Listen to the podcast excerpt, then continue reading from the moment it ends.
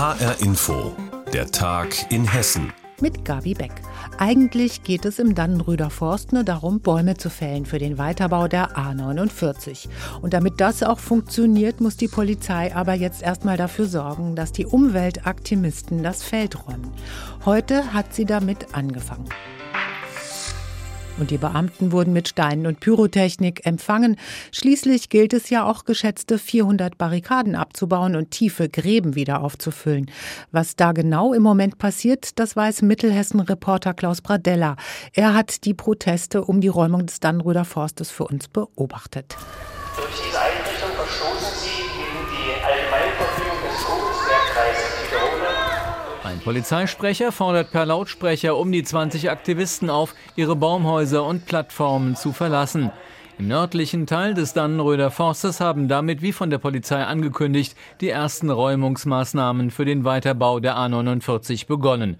Die mehrere hundert Beamten konzentrierten sich dabei zunächst auf Barrikaden und ausgehobene Gräben, sagt Polizeisprecherin Silvia Frech. Wir haben diverse Barrikaden weggeräumt. Wir haben sehr viele Erdlöcher mit dem Bagger gefüllt, damit die auch befahrbar sind. Gleichzeitig äh, sind wir in einem Camp unterwegs. Ähm, dort wird im Bodenbereich weggeräumt, ähm, was wir an Sachen einfach schon mitnehmen können. Aber mit Hilfe einer Hebebühne holte die Polizei auch die ersten Aktivisten von einigen wenigen Plattformen. Zuvor sollen Autobahngegner mit Feuerwerkskörpern und Steinen auf Polizeibeamte geworfen haben. Zu einer weiteren Auseinandersetzung kam es, als Aktivisten versuchten, auf eine Baumaschine zu klettern. Mit Hilfe von Schlagstöcken konnten Beamte sie aber daran hindern. Einer der Aktivisten fiel dabei herunter und verletzte sich nach Polizeiangaben leicht am Kopf. Der heutige Polizeieinsatz kam für die Autobahngegner zwar nicht überraschend, für ihre Sprecherin Lola ist er aber in eine neue Phase gekommen. Es schockiert mich, dass tatsächlich in Zeiten von Klimakrise und in Zeiten einer Corona-Pandemie der Einsatz hier fortgeführt wird. Und gleichzeitig ist es auch so, dass sie jetzt an den Ort kommen, wo Menschen tatsächlich seit einem Jahr zusammenleben, die sich abseits von Konsumzwang und Leistungszwang und Umweltzerstörung selber organisieren und ein alternatives Leben aufbauen. Das heißt, das ist für mich emotional. Betroffen von der Räumung zeigte sich auch Bettina Hoffmann. Die Bundestagsabgeordnete der Grünen aus dem Schwalm-Eder-Kreis war in den letzten Wochen häufiger vor Ort. Jetzt ist natürlich eine sehr emotionale Phase hier, wo es in den Dani geht und wo natürlich sehr viele Aktivistinnen und Aktivisten da sind, die auch schon lange hier leben. Das geht mir schon nahe, muss ich auch sagen. Die Grünen könnten den Autobahnbau aber nicht verhindern. Das sei alleine Sache von Bundesverkehrsminister Scheuer. Neben dem CSU-Politiker wollen aber auch viele Menschen in der Region die Autobahn als Entlastung für viele vom Schwerlastverkehr betroffene Orte. Und deswegen wird auch in den nächsten Tagen weiter von der Polizei geräumt. Um möglichst nah am Wald zu sein, wurde heute ein Acker mit schweren Baumaschinen planiert. Dort sollen die Einsatzfahrzeuge abgestellt werden, sagt Polizeisprecherin Silvia Frech. Wir müssen befürchten, dass sich in den nächsten Tagen der Widerstand hier nochmal deutlich erweitern wird, wir auch dann aktiv angegriffen werden. Von daher müssen wir einfach von Tag zu Tag schauen, wie können wir hier vorgehen und wie weit können wir auch vorgehen. Eindrücke von Reporter Klaus Bradella von der Räumung des Dannenröder Forstes. Er ist unser Reporter vor Ort. Música Die Zahl der Corona-Infektionen von Schülerinnen, Schülern und Lehrkräften steigt. Allein heute können mehr als 26.000 hessische Schüler nicht am Unterricht teilnehmen, so das Kultusministerium. Das sind etwa 3,5 Prozent. Von den Lehrern fallen heute sogar über 4 Prozent wegen Corona aus. In beiden Gruppen sind das noch einmal mehr als vor einer Woche noch. Und das, obwohl in ersten Städten und Kreisen Mitschüler und Lehrer von Corona-infizierten Schülern gar nicht mehr in Quarantäne geschickt werden. Deshalb wächst die Unruhe an den Schulen. Was das genau heißt, weiß Anna Vogel. Die Georg-Kerschensteiner Schule ist eine Berufsschule in Obertshausen im Kreis Offenbach. Hier geht auch die 16-jährige Mara zur Schule. Doch am Montag nach den Herbstferien sitzt sie hinter einer Mitschülerin, die bereits mit dem Coronavirus infiziert ist. Davon erfährt Mara erst zwei Tage später am Mittwoch. Sie wird daraufhin wie die gesamte Klasse erst einmal nach Hause geschickt. Doch soll sie dann wieder ganz normal in den Unterricht kommen. Das lässt ihre Mutter Alexandra Weißbart nicht zu. Ihre Sorge? Dass Mara sich nicht eventuell doch angesteckt hat, weil die Klasse sitzt mit fast 30 Schülern in einem Raum stundenlang. Das ist eine Oberstufe, das geht teilweise bis in den Nachmittag. Mutter Alexandra Weißbart telefoniert mit dem Gesundheitsamt. Zunächst soll Mara nicht getestet werden, dann bekommt sie doch einen Termin.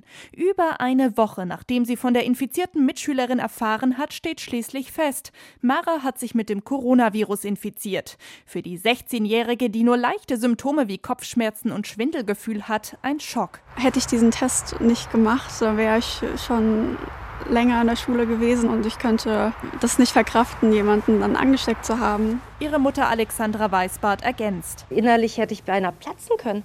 Ja, weil es wird nach wie vor Schule eigentlich als sicherer Ort dargestellt.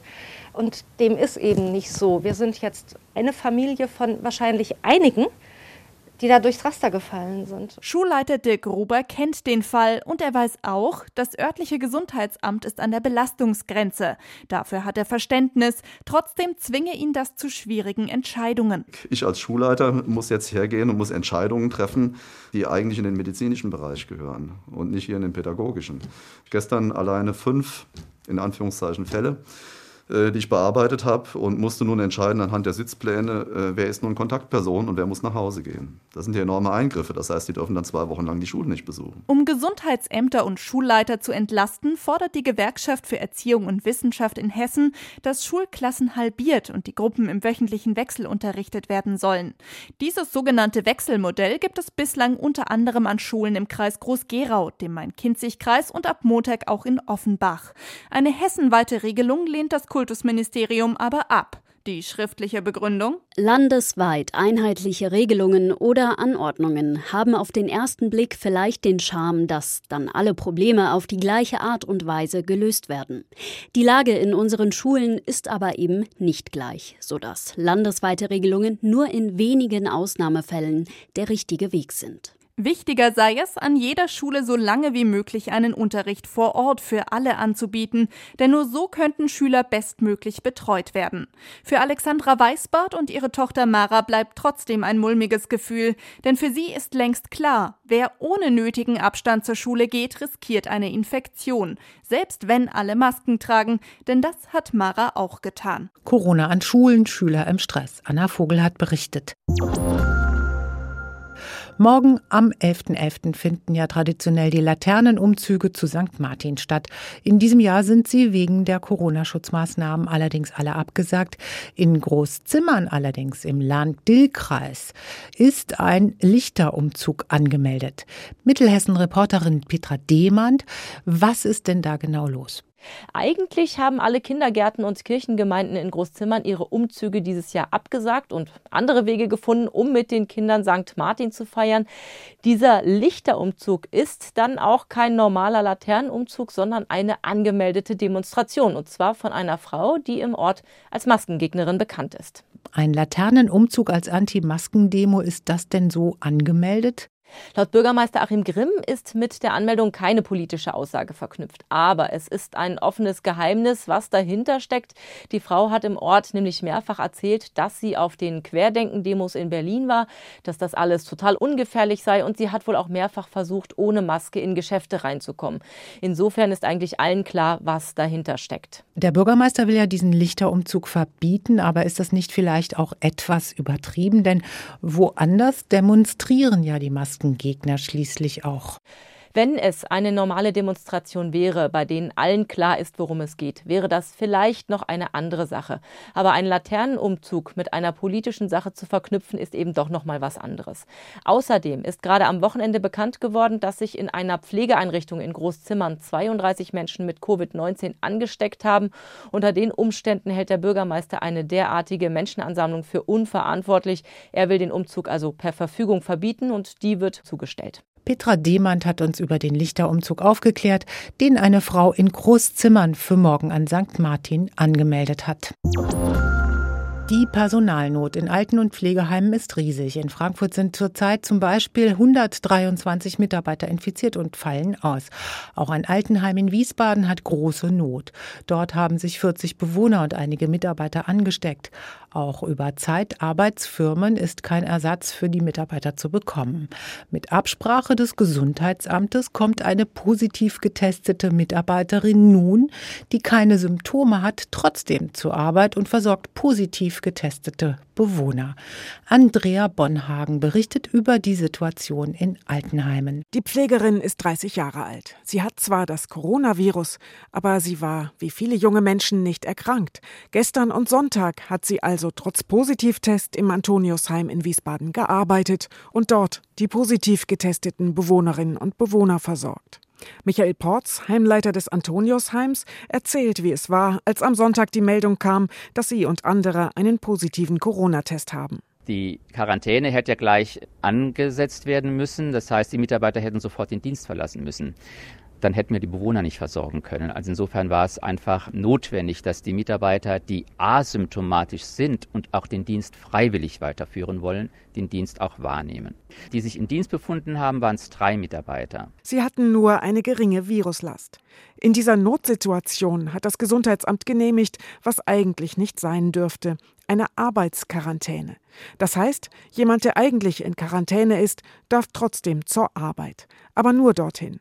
Gesundheitsamtsleiterin Dr. Kathleen Butt über die Auflagen. Die Infizierte muss mit vermehrter Schutzkleidung unterwegs sein und mit dem eigenen Pkw zur Arbeit fahren natürlich jetzt nicht ähm, öffentlichen Verkehrsmitteln oder mit anderen Personen dann auch unterwegs sein. Also es ist die absolute Kontaktsperre dann zu Nicht-Infizierten da streng einzuhalten, einfach vor dem Hintergrund, um eben die Pflege der Pflegebedürftigen auch weiter aufrechterhalten zu können. Eine Maßnahme, die wir in dem Fall und auch schon in der Vergangenheit vom Gesundheitsamt Wiesbaden aus getroffen haben. Die infizierten Mitarbeiter tragen Schutzbrille oder Visier, eine FFP2-Maske, einen Schutzkittel und Handschuhe. Die Infizierten im Heim sind auf zwei Etagen isoliert, mussten umquartiert werden. Sie würden natürlich mit Essen versorgt, gewaschen, aber für Zuwendung, die gerade so nötig ist, sei die Zeit manchmal zu knapp. Michael Porz. Daran sieht man natürlich auch, wie dünn einfach wirklich die Personaldecke ist, schon auch in den letzten Jahren. Und am Wochenende ist es auch schon immer schwierig. Und jetzt zeigt sich einfach, es gibt keine Ressourcen. Es gibt keine Ressourcen und auch über Honorarkräfte nicht. Das macht es uns besonders schwer. Besucher, Mitarbeiter, Physiotherapeuten, sie alle können das Virus einschleppen. Müßig zu fragen, wer es war. Trotzdem beschäftigt das die Mitarbeiter. Vorwürfe helfen uns jetzt an der Stelle gar nicht. Die Nachverfolgbarkeit ist ohnehin kaum zu schaffen. Zusammenhalten, anpacken und einfach auch gucken, dass wir jetzt die Bewohnerversorgung weiter gut aufrechterhalten können. Das ist eigentlich das Ziel. Gegen Corona-Einträge helfen sollen Schnelltests, doch die sind noch nicht da und auch dafür bräuchte es Personal. Und eine Besserung der Personalnot ist nicht in Sicht. Auch in der Ausbildung gibt es nicht genügend Nachwuchs. Corona bei Pflegern in Heimen eine schwierige Situation. Andrea Bonhagen hat für uns berichtet. Und das war der Tag in Hessen mit Gabi Beck. Sie finden uns täglich auch als Podcast auf hrinforadio.de.